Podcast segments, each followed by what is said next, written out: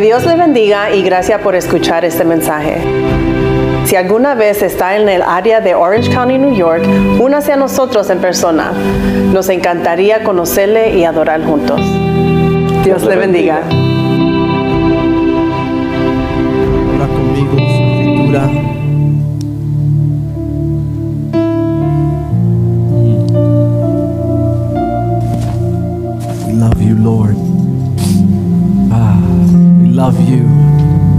Te amamos, Señor.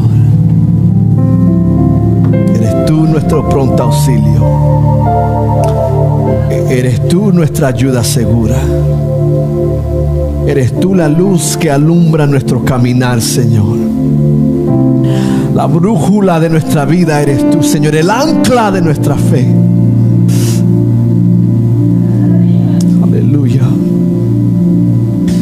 Abran su escritura con nosotros al libro de Lucas, al Evangelio de Lucas.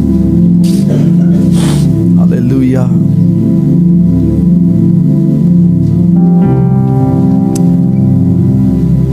Le damos la bienvenida a todos que están aquí en este día. Fueron los valientes. Esta mañana un poquito más difícil. Estamos considerando la vida de Jesús, lo que dijo Jesús en esta serie que estamos abordando. Hemos ya hablado de esta serie Sin Fronteras, que no solamente es serie, sino que es un llamado para nuestra iglesia. El, ver eh, o el coger ejemplo de la vida de Jesús mientras estuvo en esta, en esta tierra, a cómo poder vivir de la misma manera. O sea, no tenemos que ser Jesús porque ya hubo un Jesús y solo hay necesidad de un Jesús, pero sí como discípulos somos llamados a vivir como Jesús ser ejemplos fieles de Jesús. Ya hemos sido desafiados a amar sin fronteras, un tipo de amar desinte- desinteresado. Dijimos que el amor semejante a Cristo, un acto de la, eh, no es acto de la voluntad, eh, no es simplemente emoción, sino que es acto de, de la voluntad. Hemos desafiado y retados a servir sin fronteras. Dijimos que la vida de Jesús, nuestro Salvador, aquel quien llamamos nuestro, el, eh, nuestro gerente, nuestro líder, fue marcada por el servicio y por ende nosotros como sus discípulos, nuestras vidas también tienen que ser marcadas por el servicio un servicio sacrificial y también dijimos que tenemos que dar sin fronteras, que no podemos decir que amamos y servimos si no hay algo que estamos dando. Y hoy les propongo que si aceptamos esta, este próximo desafío y lo convertimos en nuestra postura e inclinación natural, o sea, nuestro hábito, todos los desafíos que ya hemos eh, indagado y confrontado se harán un poco más fáciles. Hoy tenemos el desafío de vivir una vida que busca sin fronteras. Lucas capítulo 15, versículo 1 al 7 dice lo siguiente.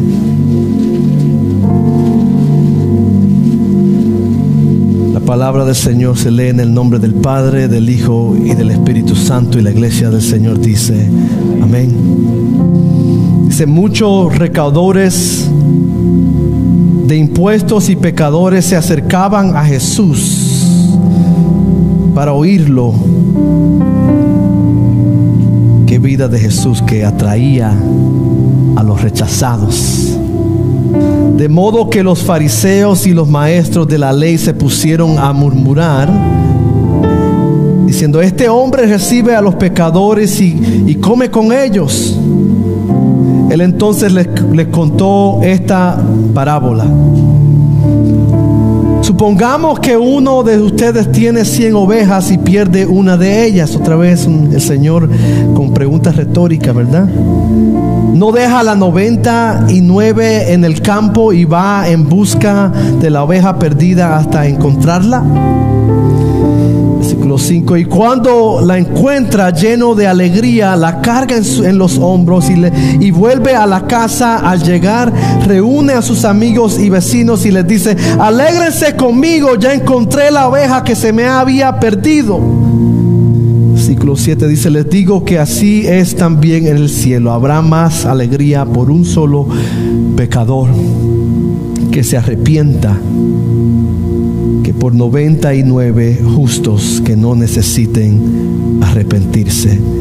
Hoy el reto es vivir vidas en la búsqueda sin fronteras. Inclina sus rostros conmigo. Señor, te damos gracias porque tú ya has preparado el terreno de nuestros corazones, Señor.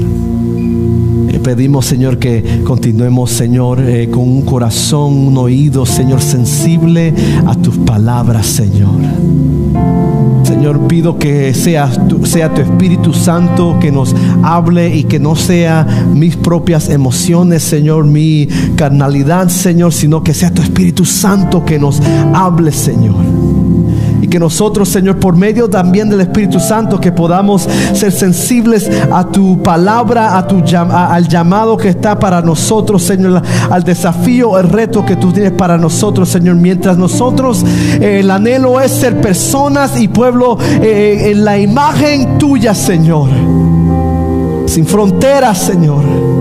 Que podamos, Señor, aceptar estos retos, Señor vivir vidas fielmente como tú viviste, Señor. En tu nombre oramos. Amén y amén. Pueden tomar asiento.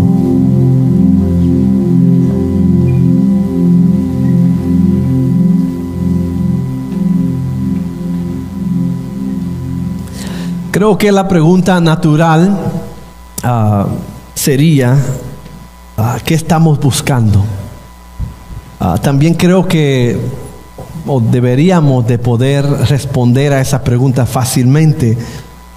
La palabra nos dice que debemos primeramente, principalmente buscar el reino de Dios.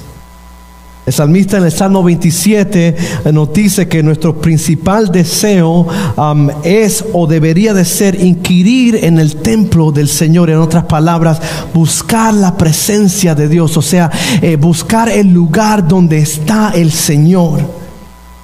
En el Salmo 63 el salmista nos anima a buscar a Dios, o sea, su presencia fervientemente.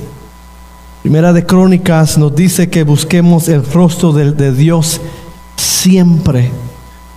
El profeta Isaías nos recuerda aunque busca que busquemos a Dios mientras él puede ser encontrado, debe de ser, o sea, una debe de haber una urgencia de parte nuestra poder buscar al Señor en este momento. En todo tiempo. No quisiera y no quisiéramos perder la oportunidad de esta reflexión o de este recordatorio para nosotros. Quisiera asegurarme o asegurarnos de que todos los que estamos sentados en este lugar, ah, que formamos parte del cuerpo de Dios, de la iglesia, que formamos parte del llamado misional de Dios, recordemos que estamos llamados a buscar a Dios sin fronteras. Creo que pudiésemos responder que reconocemos que sabemos que tenemos que buscar a Dios. El reto es buscarlo sin fronteras. Buscarlo, pase lo que pase, venga lo que venga, vivir vidas que están constantemente en la búsqueda de la presencia de Dios. Esto puede parecerse tal vez eh, fácil para muchos, trivial para muchos. Y tal vez eso sería el problema que para muchos de nosotros este recordatorio tal vez sea algo que puedan decir, sí, eso sé. A.W. W. Towser dijo en su libro La búsqueda de Dios, dice, nuestros males comenzaron cuando Dios fue forzado a salir de su santuario central y otras cosas pudieron entrar. Es una, es una inclinación natural nuestra debido al pecado, mientras él habla del santuario eh, que significa nuestro corazón, eh, es nuestro, eh, nuestra inclinación natural debido al pecado que Dios no sea encontrado en su posición apropiada en nuestros corazones y en nuestras mentes constantemente. Es una inclinación natural nuestra, no importando quiénes somos, cuánto tiempo estemos en la iglesia, cuánto sepamos de la, de la, escritura, luchar contra la realidad de que las raíces de nuestros corazones se han arraigado en cosas que muchas de las veces no son o no es Dios. Por lo tanto tiene sentido para mí o debería de tener sentido para nosotros que Dios quisiera recordarnos a nosotros, iglesia, no solamente hoy en este día, no solamente en un martes, si es que vienen los martes, el jueves, si están los jueves, eh, eh, cuando usted ora, no solamente en los momentos obvios, sino que en cada momento de nuestras vidas el Señor nos quiere recordar que deberemos, deberíamos de estar buscando al Señor constantemente diariamente. Por lo tanto, tiene sentido para mí que Dios nos quiera recordar que necesitamos buscarlo sin fronteras. Recordarnos que el dolor, aunque real, no puede tomar el lugar del Señor.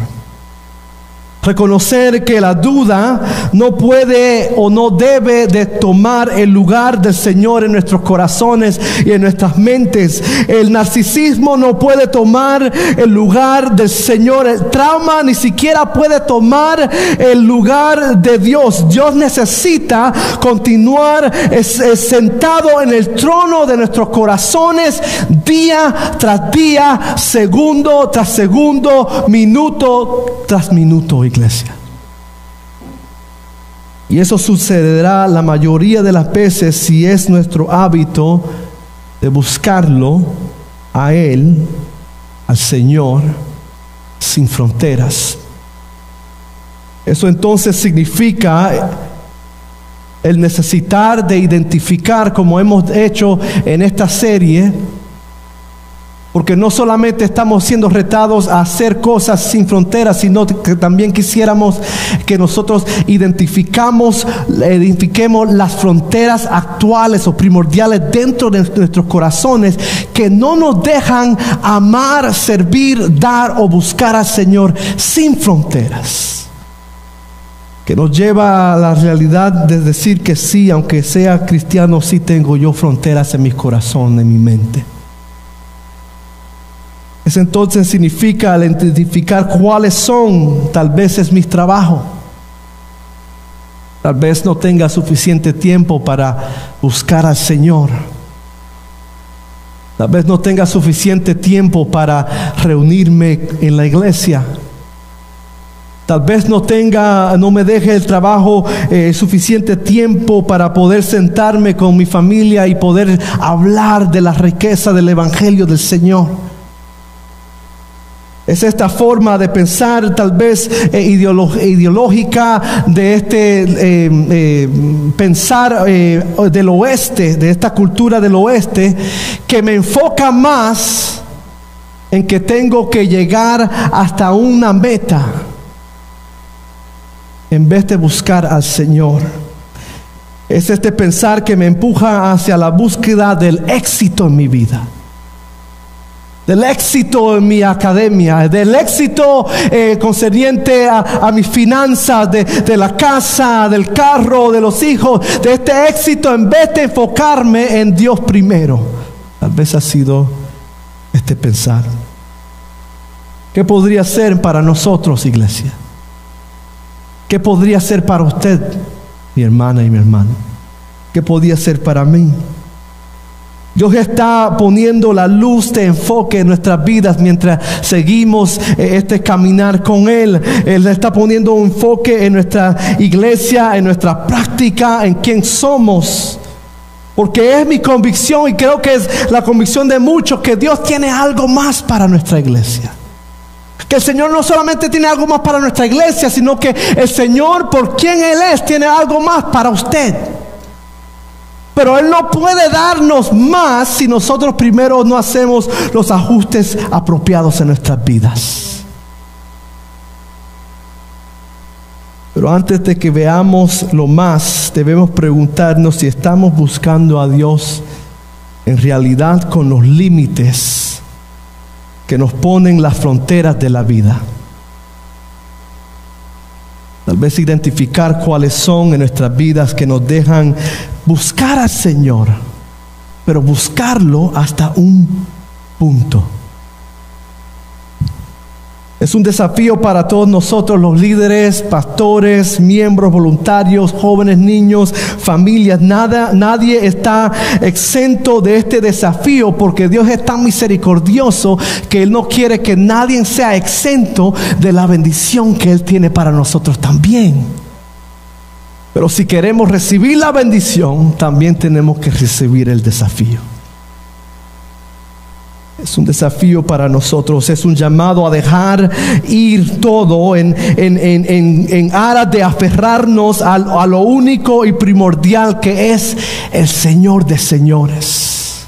Es el poder yo seguir y buscar al Señor sin ninguna frontera, sin, sin mirar hacia atrás y solo poner mi mirada en el gran yo soy. San Agustín entendió esto cuando escribió, Cristo no es valorado en absoluto en nuestras vidas, dice, a menos que sea valorado sobre todo.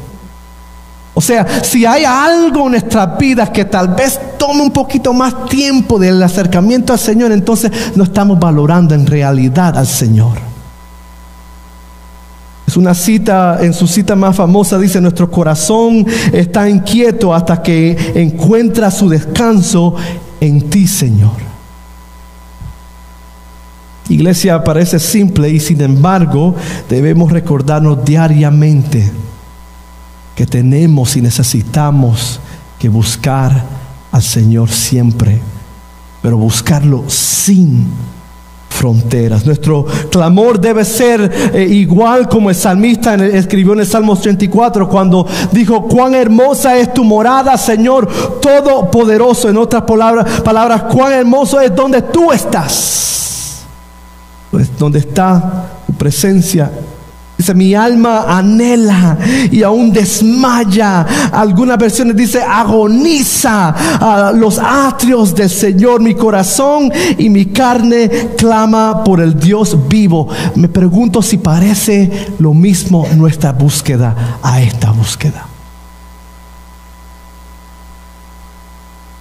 Es dejar al lado nuestro dolor nuestro descontento, nuestro orgullo, nuestra comodidad, nuestra ideología, eh, lo que sea, lo que, lo que sea que, que esta persona tal vez me haya hecho, cómo me haya tratado, tirarlo al lado o no dejar que esto pare o sea obstáculo para que usted pueda acercarse a la presencia del Señor y poner estas cosas en los pies del Maestro. Así es buscar a Dios sin fronteras, reconociendo plenamente y bien que si cuida, si el Señor cuida con toda seguridad las flores del campo, reconocer que si eh, sin lugar a duda o ciertamente el Señor alimenta a las aves del cielo, pues entonces Él cuidará de usted y de mí también. No solamente es un corito, iglesia. Cuanto más los que buscan su nombre. El salmista dijo en el Salmo Nuevo, porque tú, Señor, nunca has desamparado a los que te buscan. Es un llamado a buscar a Dios sin frontera. Nuestra oración debe de ser, Dios, muéstrame primero los límites, las fronteras en mi vida que no me dejan acercarte a ti en las buenas y en las malas sin fronteras. ¿Cuáles serían mi iglesia? ¿Cuáles serían? Buscamos a Dios sin fronteras y luego, como hijos de Dios, como aquellos que han respondido a su llamado y han sido encontrados por Él, naturalmente ahora nos convertimos o nos deberíamos de buscar, eh, convertirnos en buscadores de otros. Buscamos a Dios y buscamos a otros. Es nuestro llamado misional como cuerpo de Cristo. Eh, el llamado también es buscar a Dios, también es no solamente buscar a Dios sin fronteras, pero también buscar a nuestro prójimo sin fronteras. Le propongo que una de las mejores formas en que podemos mostrarle a Dios que somos verdaderamente o que estamos verdaderamente entregados a Él es si de veramente buscamos a otros sin fronteras. Qué difícil es ese, ese reto. Le propongo que tal vez este segundo reto es más difícil para nosotros que el primero. Que tal vez es más difícil poder acercarme a una persona que tal vez me ha hecho el mal que acercarme a un Dios. Le propongo que es un poquito más eh, difícil la búsqueda de otros, es más difícil aceptar, eh, acercarnos a otros. ¿Por qué? ¿Por qué puede ser? Porque tenemos fronteras en las vidas. Porque hay fronteras en nuestros corazones. Porque hay fronteras en nuestras mentes. Porque hay fronteras en nuestras vidas que deben de ser derribadas. ¿Cuáles son algunas de estas fronteras? Tal vez es el dolor. A menudo nos hacemos daño los unos a los otros es algo que, se, es algo que, se, que, que sucede. Amigos se causan daño a amigos a veces. Familiares se hacen daño a familiares. Esto se encuentra en toda clase de relación. Pastores hacen daño a, miembros. Miembros y cristianos se hacen daño a cristianos. Es una frontera que todos de una manera u otra tenemos en nuestros corazones. Y aún el Señor nos dice que tenemos que derribar aún esa frontera. No hay relación que esté exenta de esto. Realmente pensamos, cuando estábamos preparándonos, que muchas de las veces nosotros podemos decir, pastor, yo voy a servir, o líder, voy a servir, o voy a dar, o voy a hacer esto o lo otro, ah, puedo hacer esto, pero ah, no me ponga con esta persona.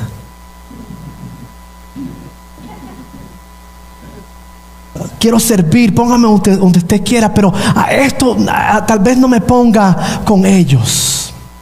O tal vez hasta, hasta aquí quiero hacer y, pastor, después de ahí estoy bien. Me, ponía a pensar, porque también nosotros hemos dicho esto, lo mismo, me, podía, me ponía a pensar, ¿creemos en realidad que el Señor está bien con esta postura? Pensaríamos que el, Dios todo soberano que dejó su trono en el cielo para acercarse hacia enemigos que éramos nosotros, pensaríamos que Él estuviese bien con nosotros, de que esta sea nuestra postura siempre.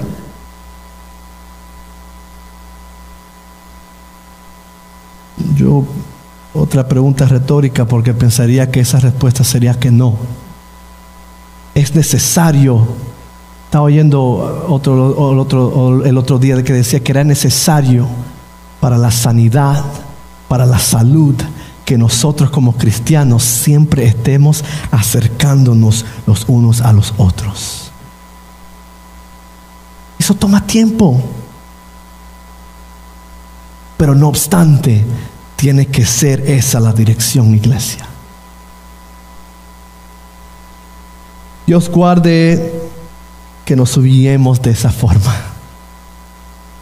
Que me pongan a servir con alguien que no me gusta. Que me pongan a hacer algo que no me gusta. Que, que, hagan algo que no me gusta. Dios guarde que el Señor nos humille. Así el Señor no humilla. Le digo eh, como testigo que sí es como el Señor humilla a veces.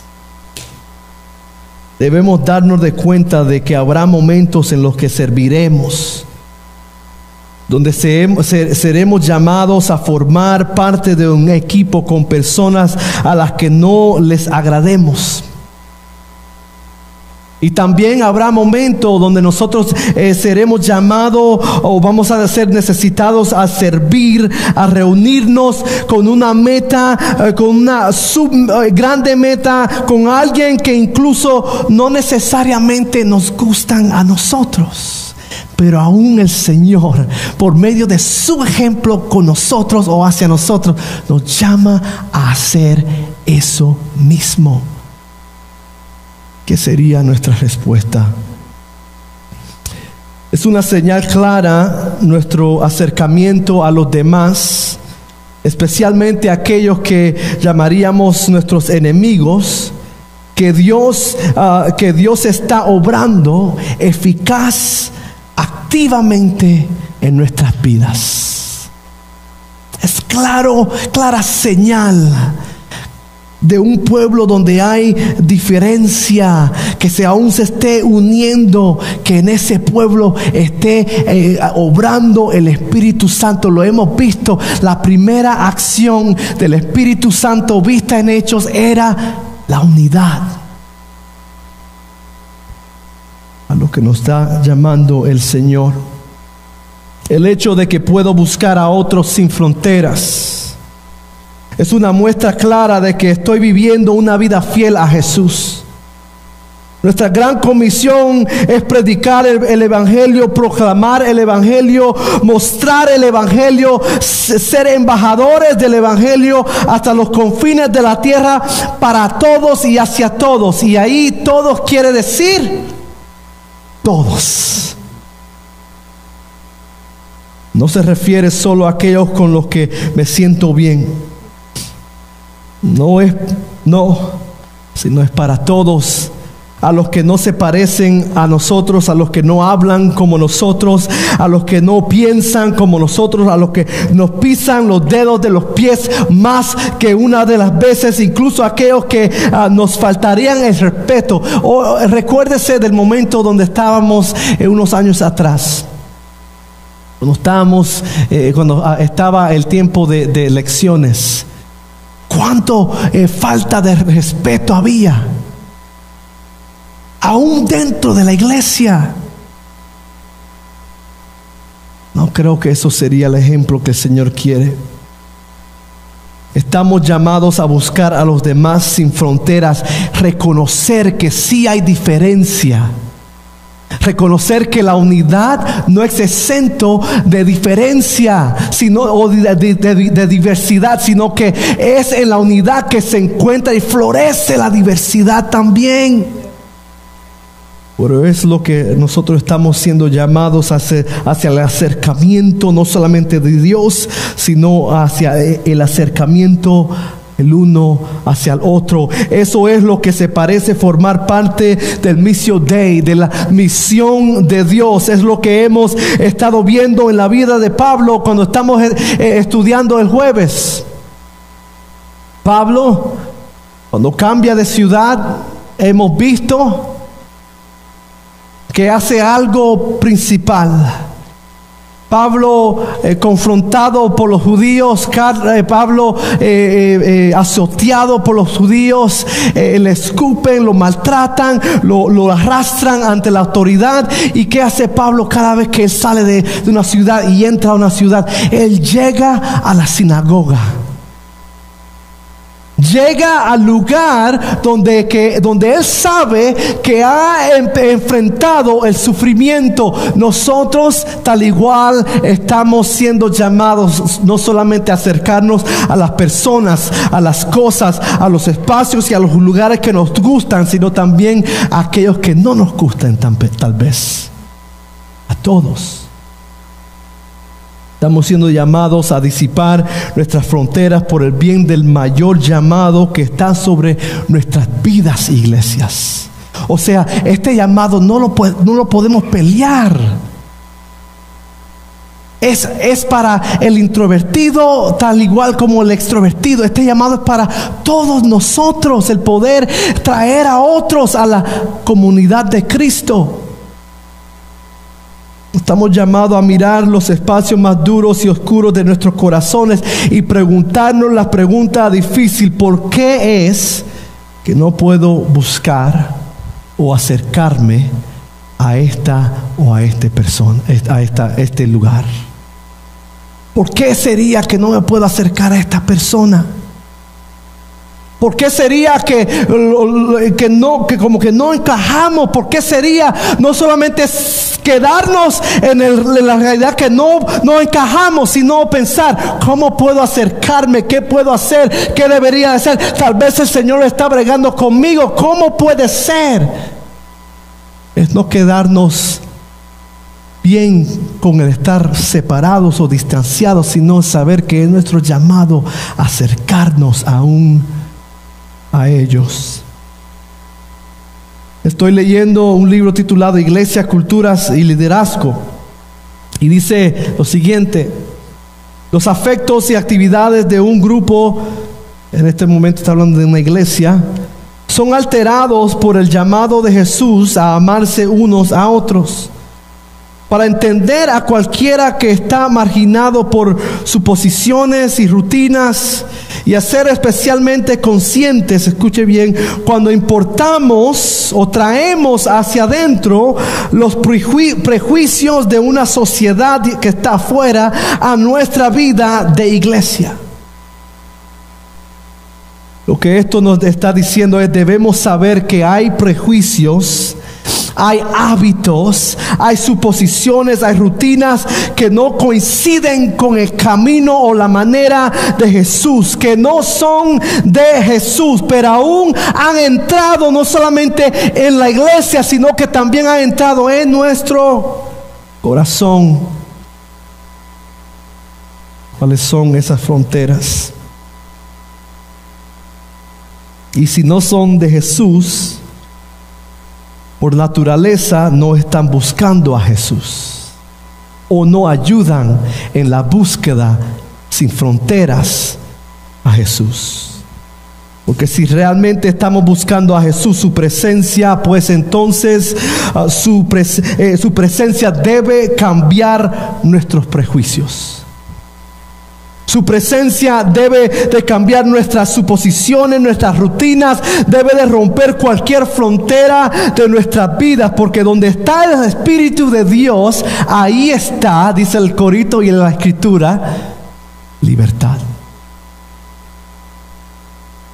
La pregunta es cuáles son los prejuicios, cuáles son nuestros hábitos, cuáles serían nuestras suposiciones, nuestras rutinas la forma de pensar, tal vez nuestras inclinaciones que tal vez tengamos, que sean nuestras, que se han convertido en fronteras y restricciones en nuestro corazón, que no nos eh, permiten buscar a los demás de la manera de que Jesús, de la manera que Dios nos ha buscado a nosotros, porque es difícil, mi hermano, creer que si no estamos buscando el uno al otro, que de veramente estamos buscando al Señor.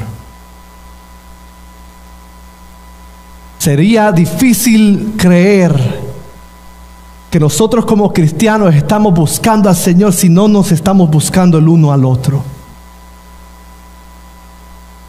Es un recordatorio, iglesia, de que somos parte de la, de la mayor historia, de la gran historia es una misericordia, gran misericordia, que usted y yo podamos formar parte de esta eh, historia salvífica que estamos siendo eh, traídos a, formar parte. Dios nos impulsa a comprender que este evangelio no se trata solamente de mí, sino que también o más por encima se trata del otro.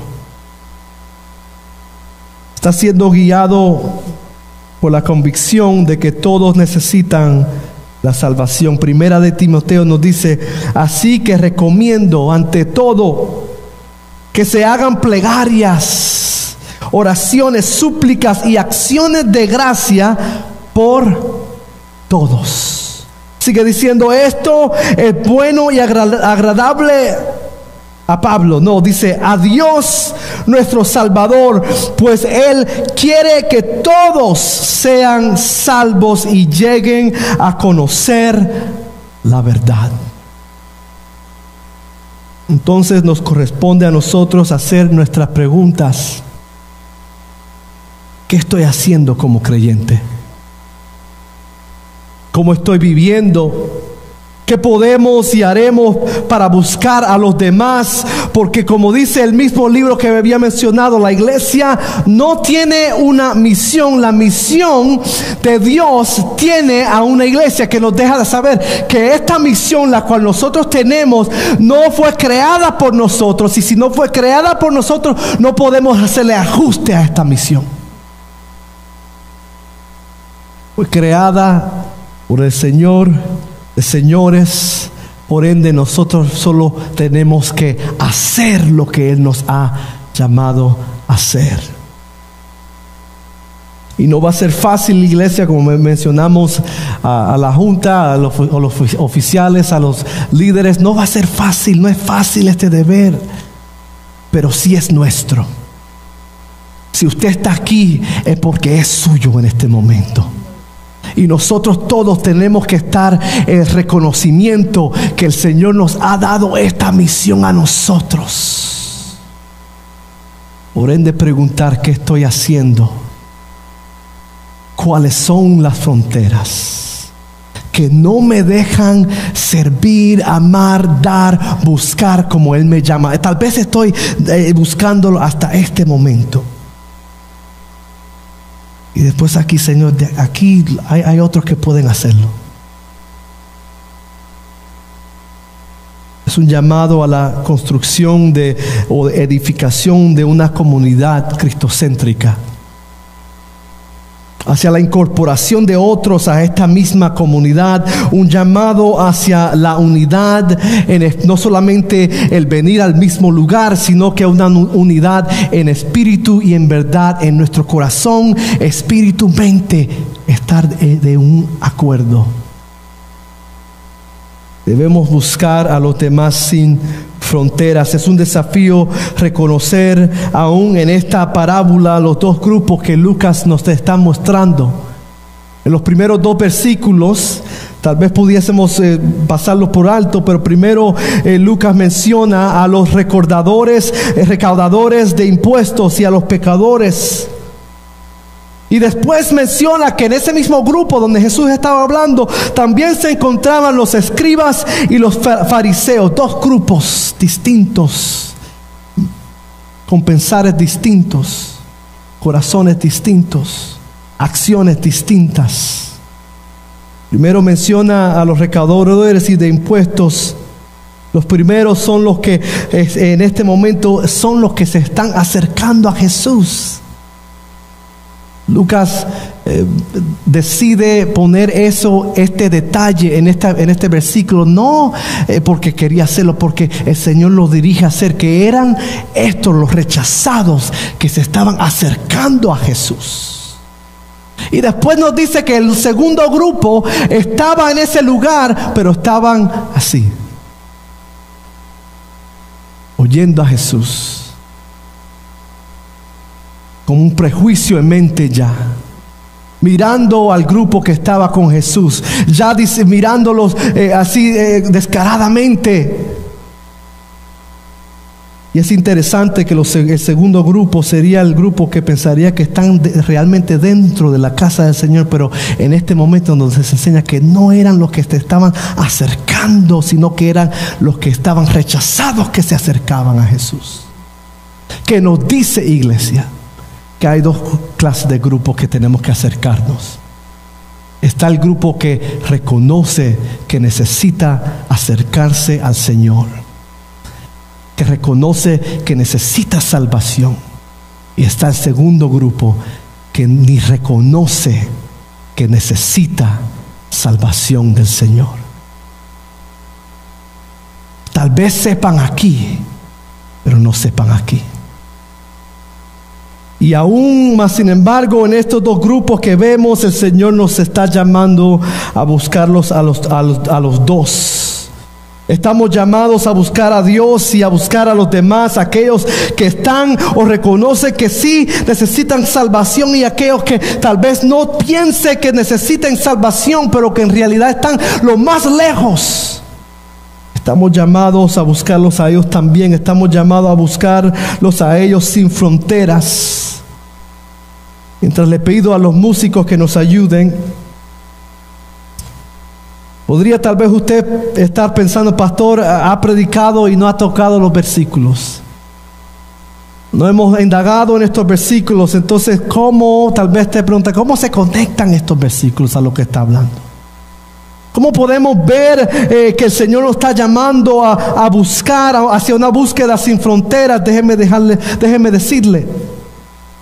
El comentarista D.L. Black nos dice, esta parábola junto con los demás que la siguen, porque vemos en este capítulo tres parábolas que están hablando de los perdidos, de la necesidad de acercamiento. Introducen y yo, mm, yo agregaría, resaltan la importancia de los pecadores o de los perdidos para Jesús y por ende para sus discípulos. O sea, que si es importante para Jesús, debe de ser importante para nosotros. Esta parábola también nos muestra la inclinación, la disposición, el corazón de Jesús hacia aquello que se pierde o lo que ha de ser buscado. Jesús nos muestra aquí cómo se ve una búsqueda de alguien que no tiene restricciones. Una búsqueda sin fronteras.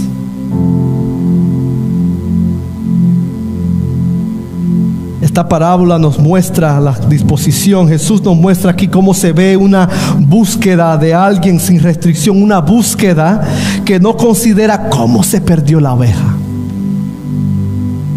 Una búsqueda que no considera cuándo se perdió esta oveja.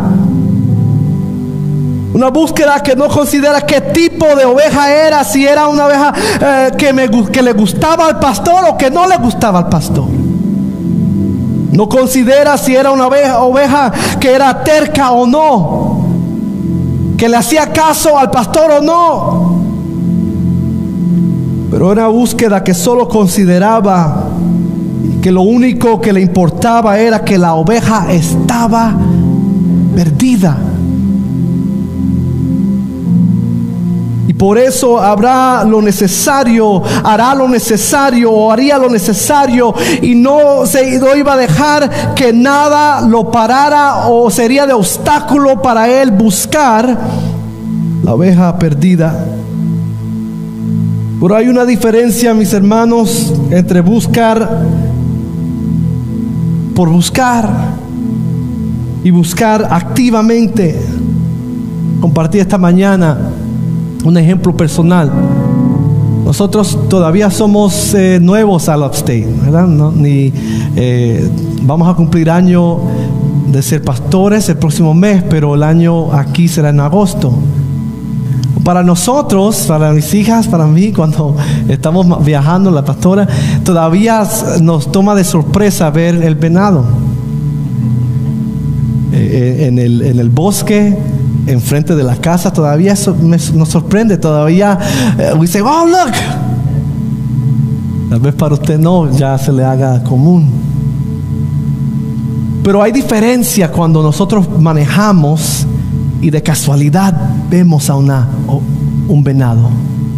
Y está y existe la otra clase de búsqueda. En la mañana cuando llevo a las niñas a, la escuela, tal vez me meta en problema ahora. Nosotros pasamos por un lugar donde de vez en cuando vemos a venados y lo que yo hago es que empiezo a manejar un poquito más lento porque estamos buscando intentamente. A veces aún paro el carro para buscar si está el venado. Hay diferencia, mis hermanos, en cómo buscamos. La diferencia es la intención. Esta parábola nos dice que el buscar sin fronteras, Jesús nos enseña que este, este tipo de búsqueda, la búsqueda al, que está, al que está perdido, la búsqueda sin ah, fronteras, no es búsqueda sin control, sin dirección, ah, hay, sino que es una búsqueda con intención. ¿Cómo vemos esto? Dice que el hombre deja la 99 para con la intención de buscar y encontrar a la oveja. Isaías nos dice concerniente a la intención de Jesús hacia nosotros, dice Isaías 40, dice que su intención, la intención de Cristo es reunir a las ovejas en sus brazos. Gracias Señor. En Ezequiel 34 el Señor hace todo lo posible para mostrarnos su intención. Dice que buscará a sus ovejas perdidas. Sus intenciones es, su intención es atraer de vuelta las descarriadas. Dice que su intención es de vendar a las heridas y fortalecer a las débiles. Esa es la intención de Jesús hacia nosotros. Buscar como Jesús sin fronteras es buscar con intención mi iglesia. Que debería de traer la pregunta, ¿cuál es mi intención? ¿Cuál ha sido nuestra intención? ¿Cuál será nuestra intención de buscar al Señor? ¿Cuál es nuestra intención en buscar al uno y al otro? ¿Por qué estoy yo tratando de influenciar de una manera a otro? ¿Por qué quisiera acercar a otros a mí? ¿Cuál sería nuestra intención, iglesia? ¿Cuál es la intención nuestro acercamiento a Dios? Tal vez es solo dame, dame, dame. Pero Jesús también nos enseña que la intención, aunque buena, no es suficiente es insuficiente en sí mismo. En la parábola nos enseña que buscar sin fronteras es también un tipo o clase de búsqueda que debe tener un fin, que o sea, que debe tener un propósito. La intención es por qué empiezo a hacer algo. El propósito es el fin de lo que he empezado a hacer. ¿Cuál es el propósito? El propósito nuestro. ¿Cuál era el propósito de la intención del hombre en esta parábola? Era para salvar a esta oveja. La intención necesita el propósito. Podemos hacer lo que queramos hacer. Podemos amar, podemos servir, podemos dar, sea lo que sea, lo que planifiquemos como iglesia, como ministerio, como familia, como pueblo, debe de tener un propósito, iglesia. La escritura nos dice que el propósito por el cual el pastor se propuso o se propone encontrar a la oveja es para poder traer a la oveja de vuelta al lugar de seguridad para traer la oveja vuelta de vuelta a casa para salvar lo que se había perdido. Aquel pastor, aunque busca con justa intención, si fuese solamente la intención que lo dirigía, entonces encontraría la oveja y dejaría la oveja en ese lugar. Pero tenía propósito. No solamente quería buscar y encontrar la oveja, pero también quería, el propósito era salvar la oveja. Intención necesita propósito. ¿Cuál sería nuestro propósito? ¿Cuál es el propósito la cual venimos a este lugar? Es lo que tenemos que preguntarnos siempre, ¿por qué me levanto cada domingo y me visto a venir a este lugar? ¿Por qué es que yo he decidido ser cristiano? Mi intención es ser cristiano, pero ¿por qué? ¿Por qué hago lo que hago? ¿Por qué sirvo de la manera que sirvo? O tal vez, ¿por qué no sirvo? ¿Cuál es nuestro propósito? Aquel pastor, aunque busca con justa intención, sin propósito, encuentra a la oveja y solo la mira. La encontraría y la dejaría perdida ahí donde estaba la oveja. Sería como si estuviésemos nosotros buscando lo que Dios tiene para nosotros. Sería como usted y yo eh, con la intención de pedirle al Señor, Señor, ¿qué tienes tú para mí? ¿Cómo quieres tú que yo sirva? Y después el Señor dejarnos saber y nosotros quedarnos con solo el conocimiento. Es buscar al Señor y solamente estar bien con hacer nada después. Sería, por ejemplo, pedirle a Dios más y luego encontrar más y después hacer nada. Buscar como Jesús buscó, buscar sin fronteras, es buscar como un propósito. Había un propósito. El pastor no estaba simplemente buscando para encontrar la oveja. Dios simplemente no envió a Jesús solamente para que Él muriera. El Señor no nos ha dado solamente dones y bienes y, y manera de servir solo para que nosotros lo tengamos, sino que el pastor fue a buscar la oveja para salvarla. Jesús mandó a, Dios mandó a Jesús para morir para que nosotros pudiésemos ser salvos y el Señor nos ha dado a nosotros dones, bienes para la edificación del cuerpo, la iglesia, el pueblo, la cual el Señor nos ha puesto hoy. Estamos buscando solamente con intención o hay propósito. Por último, buscar sin fronteras merece acción. Buscar de esta manera se parece al pastor en, este, en esta parábola, que no solamente sale a encontrar la oveja, no solamente va y busca para ver dónde está, sino que la escritura nos dice que cuando el, el pastor encuentra esta oveja, no le grita, no le dice, eh, tú oveja terca, ¿por qué no seguiste? No dice, eh, tú, ¿por qué no me pusiste atención? El Señor no nos dijo, tú, ¿por qué hiciste esto? No.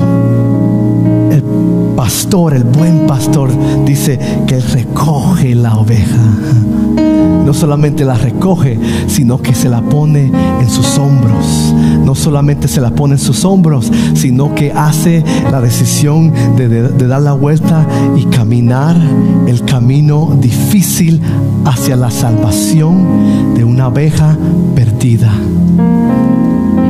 Una búsqueda sin fronteras necesita intención, necesita propósito pero como, podemos ver si la intención y el propósito son buenos, es por medio de la acción de esa búsqueda. It's the bow that ties it together. La pregunta para nosotros son, ¿cuál es nuestra intención al buscar a Dios? ¿Por qué usted y yo buscamos a Dios? Es bueno hacerse esa pregunta de vez en cuando, mis hermanos. ¿Por qué es que busco al Señor?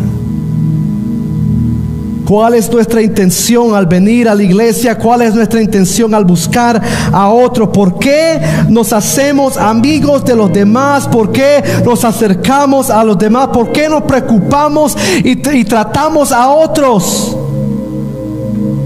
¿Cuál es nuestro objetivo final?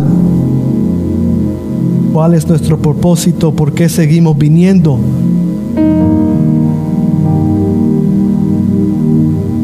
¿Por qué servimos? ¿Por qué seguimos aquí?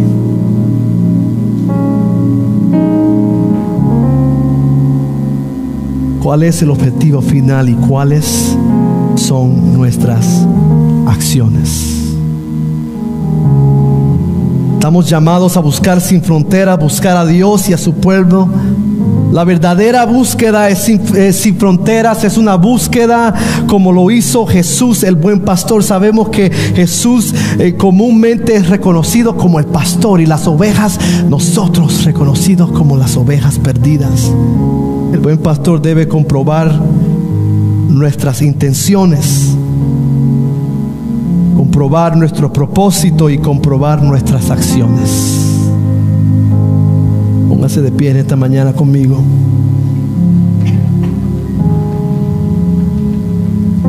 Mientras le pido al equipo que se prepare. Las palabras de Jesús al principio estaban destinadas a revelar el ministerio del reino de Dios a los, a los discípulos y ocultarlos ah, de las multitudes. Pero ahora en estos momentos y en, este, en esta parábola se han convertido en herramientas para enseñarnos a nosotros.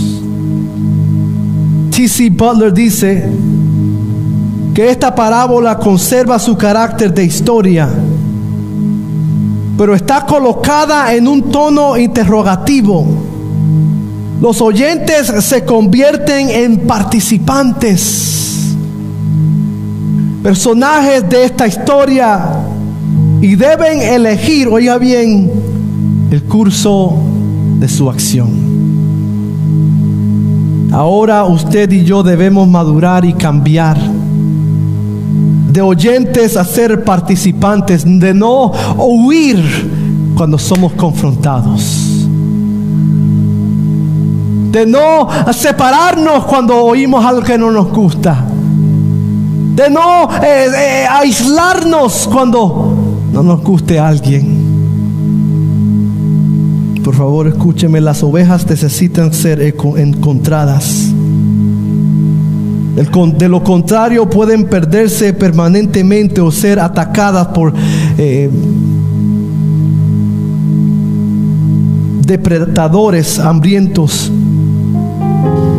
Y es peligroso ser una abeja perdida, lo cual nos dice que si no buscamos a Dios nosotros sin fronteras, entonces estaríamos y nos quedaríamos en peligro, iglesia. Y si no buscamos a los perdidos, aquellas ovejas que sabemos que están perdidas, que por sus acciones podemos ver que están perdidas, pues entonces puede que sea que se queden ellas perdidas por siempre. Lo cual nos dice que hay un llamado hacia nosotros, tenemos un llamado para ser parte de la gran historia salvífica de este mundo, iglesia. Qué misericordia. Qué bendición que usted y yo, pueblo pecaminoso, con muchos errores, con muchos errores en nuestras manos, en nuestras mentes, en nuestros cuerpos, aún podemos formar parte de esta historia salvífica de este mundo. ¿Qué llamado tenemos para ser parte de la gran historia? Usted y yo, pecadores, y sin embargo, posibles partícipes de la mayor historia verdadera y conocida por la humanidad. Mientras adoramos, el desafío para nosotros es acercarnos a Dios y acercarnos a otros sin fronteras, o sea, con, buena intención, con buen propósito y con buena acción. Tal vez usted esté diciendo, yo ya sé que necesito buscar. Tal vez diga, yo ya sé eso, pero hay, tal vez haya fronteras, pastor, en mi vida que reconozco que necesitan derribar vez sé, pero también sé que es difícil. I know I need to do. Sé que tengo que hacerlo. Pero tengo esta frontera. Tengo esta restricción. El llamado es para usted también. Porque el, el trabajo de derribar esa frontera no es nuestra el trabajo nuestro es acercarnos a Dios. Y Él hará toda frontera, toda restricción que se caiga. caiga. Incline su rostro conmigo. Tal vez usted necesite que Dios brille una luz sobre lo que tal vez podría ser frontera Para muchos de nosotros pueden ser las distracciones a veces. que nos impiden buscar a Dios y a los demás de la manera correcta, con el corazón correcto. Hay buenas distracciones, o sea, distracciones que no nos causan mal a veces, distracciones como el trabajo, lo académico, tal vez el gimnasio. También eh, hay distracciones malas, pecaminosas. Tal vez sea algo como el dolor, el miedo de buscar a Dios y a los demás. Porque esta clase de búsqueda me pide que vuelva a ser vulnerable. Tal vez duda, temor. Tal vez necesitamos que Dios nos ayude a identificar qué es lo que no me permite buscarlo a Él del todo y a los demás de esta manera. El altar está abierto para nosotros también. Nuestra oración debe ser como el salmista, escudriñame, oh Dios, y conoce mi corazón. Y le digo lo último, el venir y al pedir oración, el acercarse al, altar, no debería ser un asunto de lo que, de qué dirán de mí si, me, si voy al frente. Le digo lo siguiente, ¿qué importa lo que dirán ellos? Para nosotros debería de importarnos más lo que dice Él de nosotros. El altar está abierto. El reto, el desafío es para nosotros también. Mientras el grupo pasa adelante.